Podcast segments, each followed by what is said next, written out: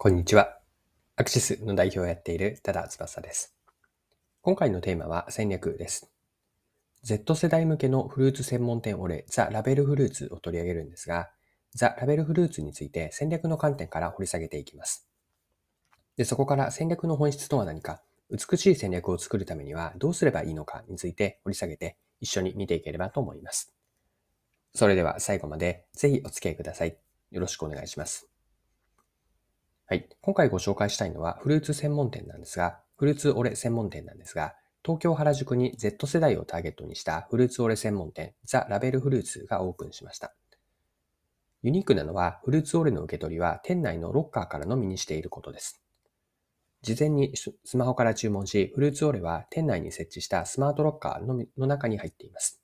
まあ、完全な非接触での受け渡しなんです。お店はバックヤードで商品を作るスタッフのみで運営されておいて、販売スタッフはいないです。で、ザラベルフルーツの特徴は、カスタマイズからのパーソナライズにあります。具体的には、フレーバーの種類とかトッピング甘さの度合いが選ぶことができて、フレーバーはストロベリーやメロンなどの5種類から、下地となるミルクは豆乳など3種類から選ぶことができます。また、ナダデココや杏仁豆腐などのトッピングも付けられて、甘さの度合いも調節が可能です。フルーツオレのカップもラベル、カップのラベルもカスタマイズができるようになっていて、色は12種類からデザインは8種類以上が用意されています。あと、ラベルにも自分の名前を入れることができます。で、もう一つのパーソナライズの要素があって、これは面白いと思ったんですが、商品を受け取るスマートロッカーなんです。ロッカーはデジタルの映像が流れるようになっていて、お客さんごとの異なるお客さんごとに異なる内容が映し出されます。受け取る時のスマートロッカー上で自分だけのデジタルアート演出を楽しめるようになっています。で他に興味深いと思ったのは、店内ではイートインができないことなんですね。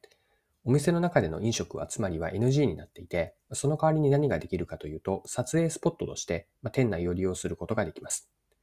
壁には撮影用に使える鏡もあったりとか、あとは若者に人気のネオンサインが飾られています。でザ・ラベルフルーツでは、スマホから顧客の購買履歴とか、店内に設置した AI カメラとビーコンを使って、店内での動向データを分析し、店舗運営に活かしているとのことです。混雑する時間帯とか需要を推測し、スタッフの適切な配置とか需要予測から店舗運営を最適化していく狙いがあります。また、店内のプロジェクターからコンテンツを流しているんですが、来店客がどのようなコンテンツや店内の仕掛けに反応を示すかも分析をしているそうです。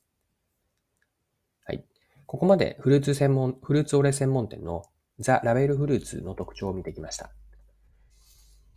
ザ・ラベルフルーツには、うんと、戦略の観点で興味深いと思ったので、ここからは戦略をキーワードにさらに掘り下げていきましょう。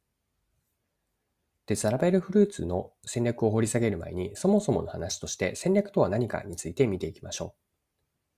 う。一言の説明の仕方、これは私の定義があるんですが、戦略とは目的を達成するためのやることとやらないことの決め事です。戦略の上位には前提となる目的があります。まあ、戦略は目的達成のための手段なんですよね。戦略を作る上で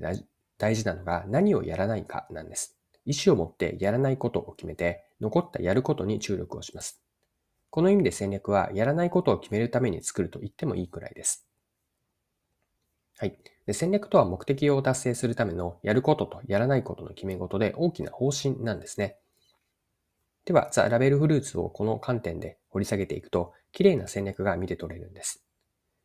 具体的には3つポイントがあって、お店で店員を通した商品注文を受けないと。その代わり何をやっているかというと、スマホからの注文のみです。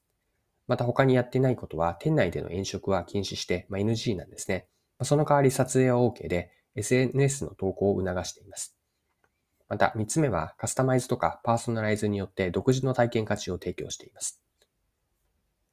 でこのような割り切りができて、やらないことの意思決定ができるのは、目的を明確にしてターゲット顧客を絞っているからです。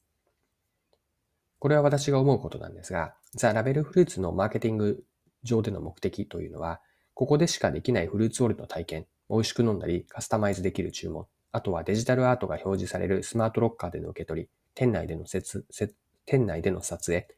まあ、こうしたフルーツオールの体験があるんですが、フルーツオールの体験から独自の価値を提供し、長く愛され続ける持続的なブランドになること。これがザ・ラベルフルーツのマーケティングの目的を言語化したものです。